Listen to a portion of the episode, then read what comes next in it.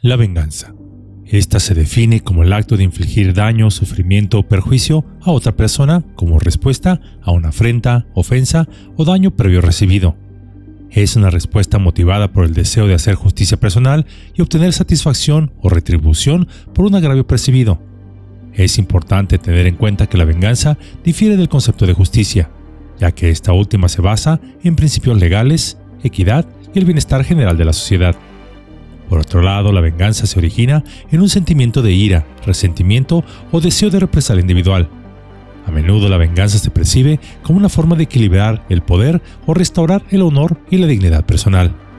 Sin embargo, la venganza también puede ser problemática, ya que se puede perpetuar un ciclo de violencia y generar más daño y sufrimiento. Es importante considerar las consecuencias a largo plazo y explorar alternativas más constructivas como la resolución pacífica de conflictos, la reconciliación o el perdón para abordar los agravios y encontrar una solución más positiva. Pues bien, dicho esto, hoy les traeré el caso de un joven abogado que se enfrentó contra una injusticia, intentó enfrentarla y también sufrió por ello, pero al final este joven lograría su dulce venganza. Venganza que haría eco en la historia nacional y que casi puedo estar seguro que les sorprenderá. Sean ustedes los jueces de la siguiente historia. Es por eso que Yolocamotes tiene el placer de traerles el día de hoy la venganza del joven indígena. El enemigo en ti. La venganza que espera pacientemente al tiempo ha sido explorada en diversas obras literarias, películas y reflexiones filosóficas. Esta idea sugiere que aunque la justicia y la venganza puedan parecer que nunca llegan cuando se necesitan, eventualmente el tiempo las equilibrará y aquellos que han cometido actos injustos recibirán su merecido. Pues bien, este fue el caso de un joven abogado de la primera mitad del siglo XIX, muchacho con rasgos marcadamente indígenas y de apenas 28 años de edad y a cuatro años de distancia de haber concluido sus estudios en el Instituto de Ciencias y Artes de Oaxaca, un día, el menos esperado, fue sacado de su casa muy al estilo de la justicia mexicana en los últimos meses de 1834 y llevado preso a Miahuatlán. Este joven, años más tarde, antes de morir, escribiría algunas de sus memorias, en las cuales decían lo siguiente. Se me acusó que estaba yo en el pueblo de Los Icha sublevando a los vecinos contra las autoridades, y estaba yo en la ciudad, es decir, la Ciudad de México distante, 50 leguas del pueblo de los Chicha, a donde jamás había ido. Esta es la primera vez que se me acusa de un crimen, y más aún, puesto preso. El abogado continuó. No obstante de que el exhorto no estaba requisitado conforme a las leyes, el juez pasó a mi casa a la medianoche y me condujo a la cárcel sin darme más razón de que tenía la orden de mandarme preso a Miahuatlán.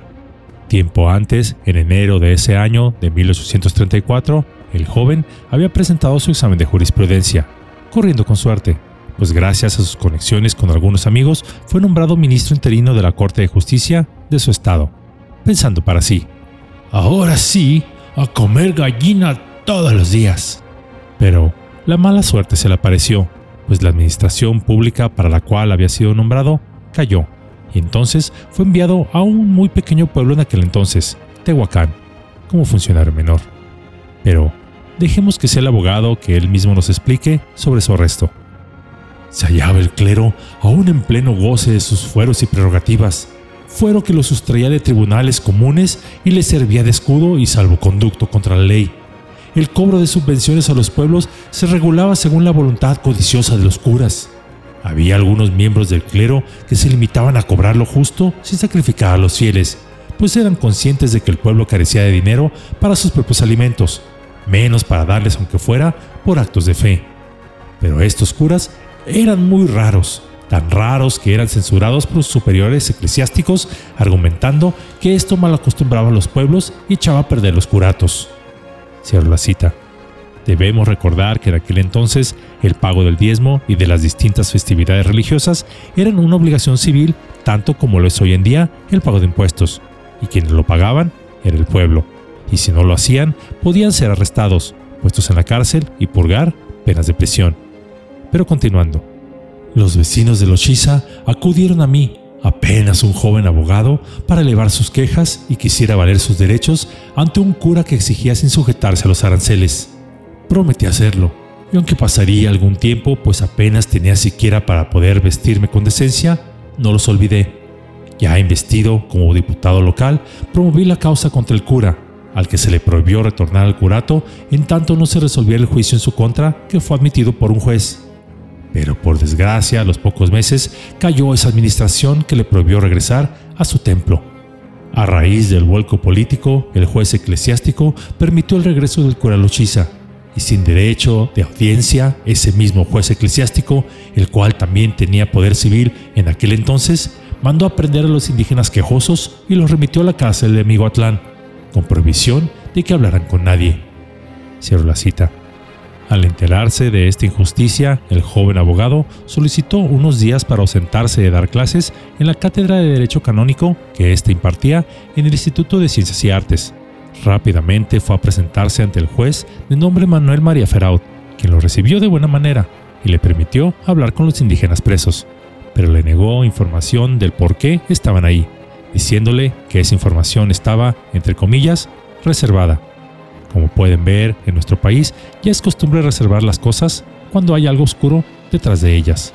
El abogado esperó a que transcurriera el plazo para dictarse el auto del llamado en aquel entonces, bien preso, donde la acusación debería ser pública. Pero esto no sucedió, por lo que el joven decidió presentar un recurso jurídico al día siguiente.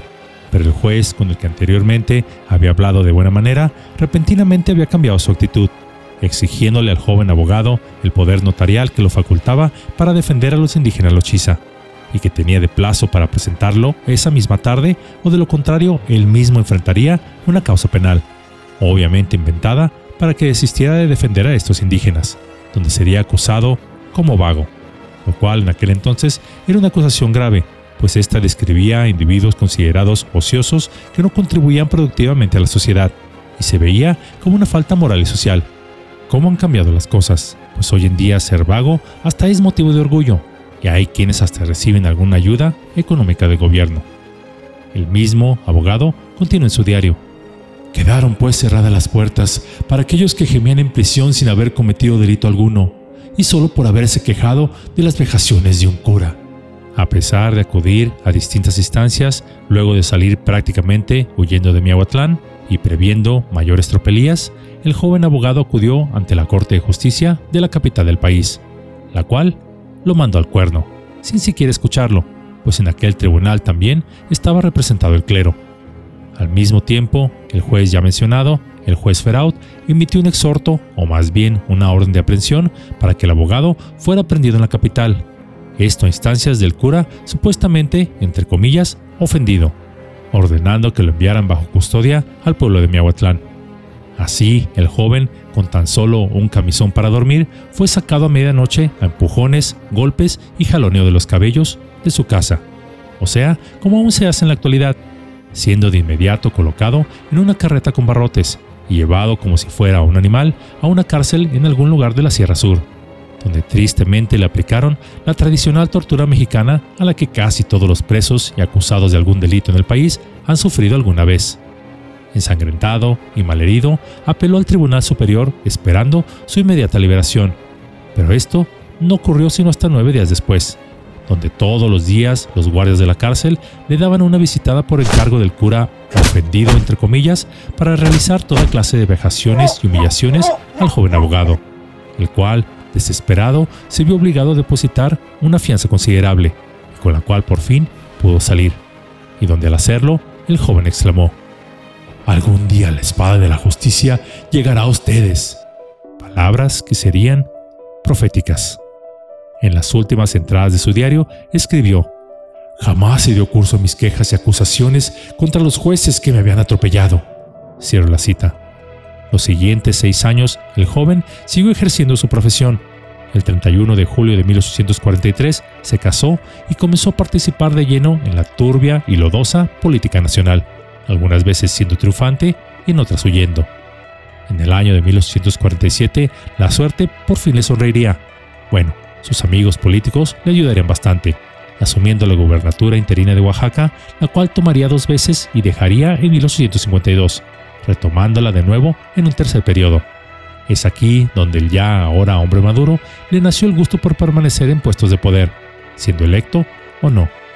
El 15 de enero de 1858, el abogado asumió el cargo como presidente de la República, con varias reelecciones, algunas de manera popular, pero las más autoelegidas, y donde ahora sí, en el poder, usó la espada de la justicia que mencionó, o quizá de la venganza, contra la institución que lo había ultrajado, no solo a él, sino a los indígenas que intentó defender. El nombre de este abogado fue Benito Pablo Juárez García, o mejor conocido por todos como Benito Juárez o el Benemérito. Los escritos aquí mencionados fueron legados a los doce hijos que tuvo el Benemérito con dos mujeres, pero principalmente con su esposa Margarita Maza, y nos dan cuenta de un hombre de carne y hueso, alejado de esa figura mítica y monolítica forjada en bronce, de las estampas conventuales o la imagen sacralizada de los libros de texto, y narra la que quizá fue su primera aprensión y uno de los tantos contactos que tuvo con la injusticia. En esta parte de su vida, el joven Juárez aún se debatía a dónde ingresar, con los liberales republicanos del rito masón yorquino o los conservadores del rito masón escocés. Lejos estaba aún el benemérito que huía hacia los Estados Unidos para solicitar ayuda a través de sus contactos políticos de las logias a las que pertenecía para que le ayudaran a luchar contra la invasión francesa, estando dispuesto a vender, irónicamente, esa misma patria a la que él consideraba se le debía justicia, ello con tal de deshacerse de los europeos.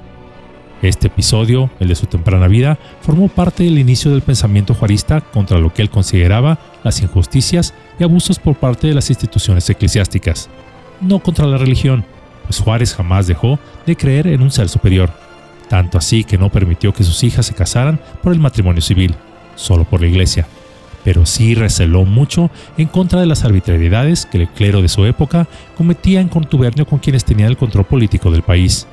Asimismo, y el punto más importante de esta historia, podemos ahora saber ese supuesto misterio del por qué Juárez, a pesar de haber cruzado en un seminario de hacer que sus hijas recibieran todos los sacramentos de la Iglesia Católica, fue un acérrimo enemigo de la misma, pero no solo por su filiación masónica que casi siempre se atribuye como la causa, sino que este episodio de su juventud le marcaría de por vida, siendo la misma iglesia, o sus clérigos, mejor dicho, los que irónicamente crearon al que más tarde sería su peor enemigo en México, y jamás imaginando que las acciones cometidas contra el futuro benemérito derivarían en la expedición de las leyes de reforma el 6 de septiembre de 1860, nacionalizando los bienes del clero, extinguiendo corporaciones eclesiásticas, secularizando cementerios y fiestas cívicas, separando las funciones entre la Iglesia y el Estado y delimitando el espacio para cada uno.